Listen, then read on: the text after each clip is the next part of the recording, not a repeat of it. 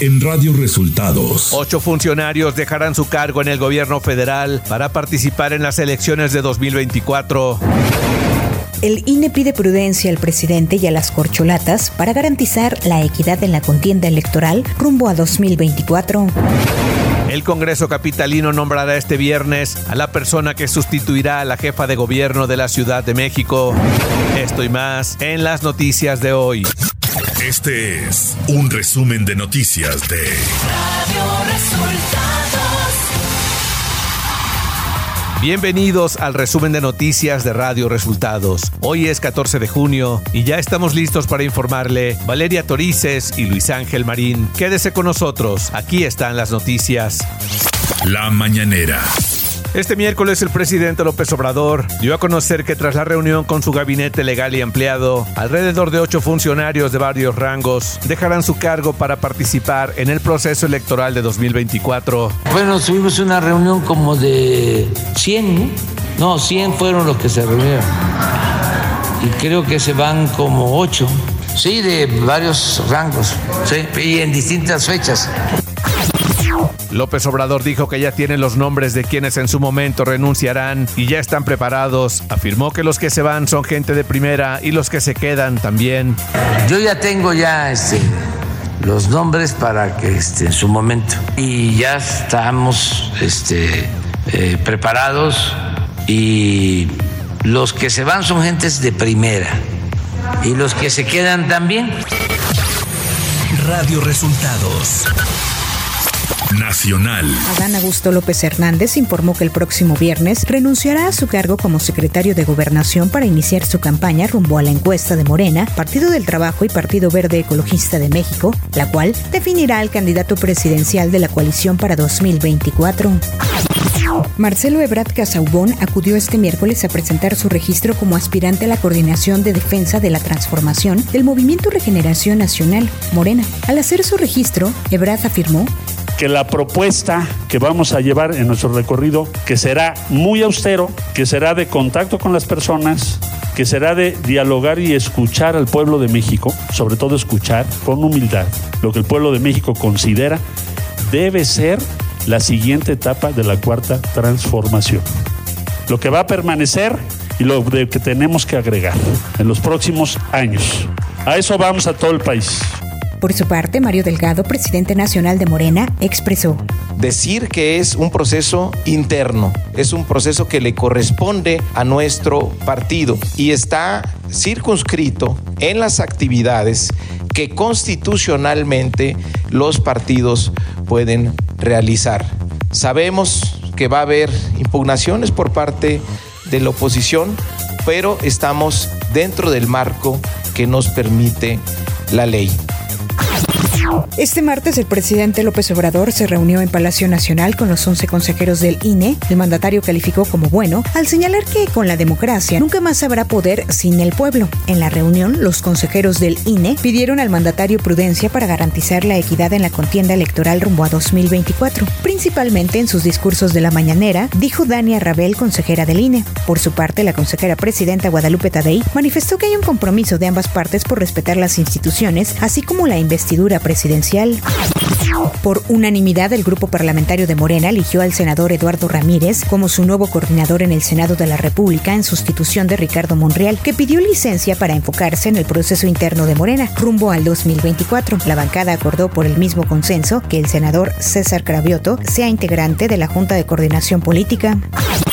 El presidente Andrés Manuel López Obrador tuvo un encuentro con su gabinete legal y ampliado en Palacio Nacional con motivo de la reestructuración de su equipo de trabajo ante el proceso electoral de 2024. Los integrantes del gabinete fueron citados para manifestar al jefe del Ejecutivo Federal su permanencia en la función pública o su posible aspiración para algún puesto de elección popular.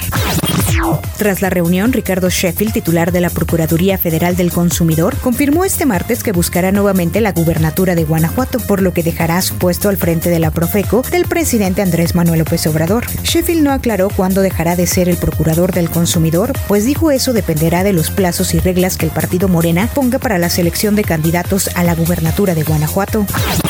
Tras una reunión con los dirigentes nacionales del PAN, Marco Cortés, y del PRD, Jesús Zambrano, que se celebró en la sede del Partido del Sol Azteca, Alejandro Moreno, presidente nacional del PRI, afirmó que en la coalición Va por México se está avanzando en la definición del método para seleccionar a quien la abanderará la contienda por la presidencia de la República en el 2024. Alito aseguró que las fuerzas políticas de la alianza definirán cómo se va a llevar a cabo el proceso con la participación de la ciudadanía, democráticamente con transparencia y un profundo compromiso por México.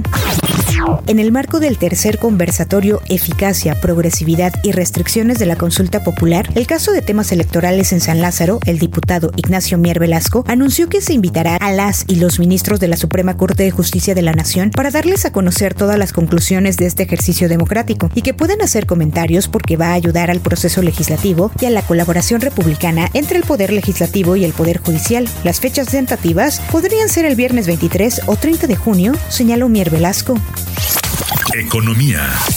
La Secretaría de Hacienda dio a conocer que la recaudación de impuestos de enero a mayo de este año fue menor en 70.981 millones de pesos respecto a lo proyectado en la Ley de Ingresos de la Federación 2023. El SAT reportó que la recaudación acumulada en los primeros cinco meses de este año sumó 1.922.057 millones de pesos, un monto mayor 2.7% real respecto a lo captado en el mismo lapso del año pasado. Sin embargo, con la recaudación esperada en la ley de ingresos de la federación para el periodo, que era de 1.993.038 millones, los ingresos resultaron inferiores.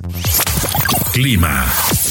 Por la tercera onda de calor prevalecerán las temperaturas altas superiores a 45 grados en Sinaloa, Coahuila, Nuevo León, Tamaulipas, con temperaturas de 40 a 45 grados se registrarán en Sonora, Nayarit, Jalisco, Colima, Michoacán, Guerrero, Morelos y 10 estados más del país, así como temperaturas máximas de 35 a 40 grados en Guanajuato, Querétaro, Puebla y el Edomex. Ciudad de México.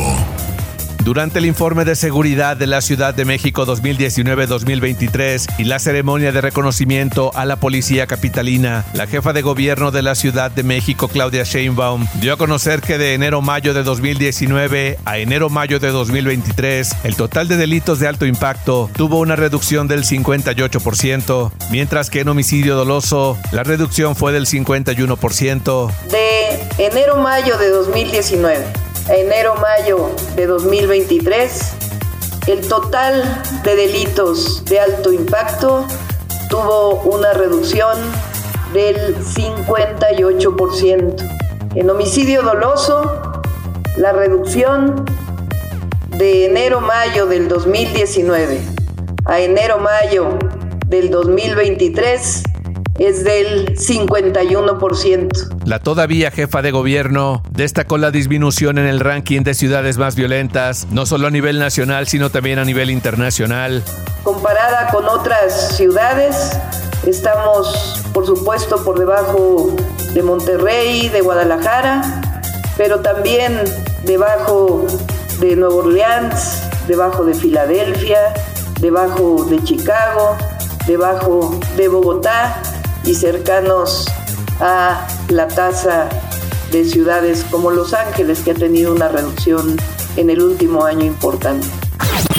En sesión virtual de la Junta de Coordinación Política del Congreso de la Ciudad de México, se acordó citar a sesión extraordinaria del Pleno este viernes 16 de junio para desahogar el oficio por el que la jefa de gobierno, Claudia Sheinbaum, informa su decisión de separarse definitivamente de su cargo. De igual forma, se acordó instalar al Congreso de la Ciudad de México en colegio electoral a fin de designar a la persona que sustituirá a la jefa de gobierno, concluir el periodo constitucional para el que fue electa. Información de los estados. Denise Ahumada Martínez, regidora del Ayuntamiento de Reynosa, Tamaulipas, fue detenida por agentes de la patrulla fronteriza en el puesto de control de Falfurrias, Texas, el pasado 10 de junio, luego de que en su automóvil fueron encontrados casi 42 kilogramos de cocaína. Ahumada Martínez, de 34 años, declaró ante elementos de la DEA que en otras ocasiones ha transportado droga de México hacia Texas. Las temperaturas extremas que agobian al país han causado 418 casos de golpe de calor, deshidrataciones y quemaduras, así como seis defunciones, de las cuales dos han ocurrido en Quintana Roo, dos en Veracruz, una en Oaxaca y una más en Sonora. Esto de acuerdo con un reporte de la Dirección General de Epidemiología. Un juez federal sentenció a 12 años de prisión a Fidencio Alejandro Gómez Esparza, alias El Janos, por delincuencia organizada y posesión de cartuchos para armas de fuego de uso exclusivo del ejército. El Janos es el primer sentenciado por el asesinato de nueve integrantes de la familia Levarón en el municipio de Bavispe, Sonora, ocurrido en noviembre de 2019. Radio Resultados. Internacional. El expresidente Donald Trump se declaró inocente este martes de 37 cargos penales relacionados con el supuesto mal manejo de documentos clasificados al comparecer ante una corte federal de Miami en una acusación histórica. Al salir de la corte señaló que Hillary Clinton quebrantó la ley y no fue encausada por ello. Joe Biden quebrantó la ley y tampoco ha sido encausado. Yo hice todo correcto y me acusan a mí, declaró el expresidente. El ministro de Exteriores de China, King Gang, mantuvo este miércoles una conversación telefónica con el secretario de Estado de Estados Unidos, Anthony Blinken, informaron en un comunicado de la Cancillería del país asiático. China siempre ha visto y ha manejado las relaciones entre China y Estados Unidos de conformidad con los principios del respeto mutuo, la coexistencia pacífica y la cooperación con beneficio mutuo propuestos por el presidente Xi Jinping. La Cámara de Diputados de Rusia aprobó este miércoles en primera lectura una ley que prohíbe la reasignación de género por vía quirúrgica o legal, informó la Duma en un comunicado. Sin embargo, estas operaciones médicas excepcionales deberán ser validadas a nivel gubernamental según el proyecto de ley. La presidenta de la Comisión Europea, Ursula von der Leyen, dijo este martes que la Unión Europea puede marcar la diferencia como origen de las inversiones que Argentina necesita e insistió en abogar por una pronta conclusión de las negociaciones para un acuerdo de libre comercio entre el Mercosur y los 27. La Unión Europea aprobó una normativa para regular la inteligencia artificial según el nivel de riesgo, cuanto mayor sea para los derechos o la salud de las personas. Funcionarios de la Unión Europea apuntan que se iniciará de inmediato las negociaciones directas con los 27 países del bloque con la idea de tener un acuerdo sellado para finales de año. El Congreso estadounidense también está tratando de promulgar reglas para esta tecnología de autoaprendizaje. Deportes. El Barcelona le renovó su contrato al mexicano Rafa Márquez por una temporada más como entrenador del Barça Athletic tras su buen año en la filial azulgrana, por lo que estará vinculado hasta el 30 de junio de 2024. El Barça Athletic compite en la primera federación, tercera categoría del fútbol español. Y hasta aquí las noticias en el resumen de Radio Resultados. Hemos informado para ustedes Valeria Torices y Luis Ángel Marín.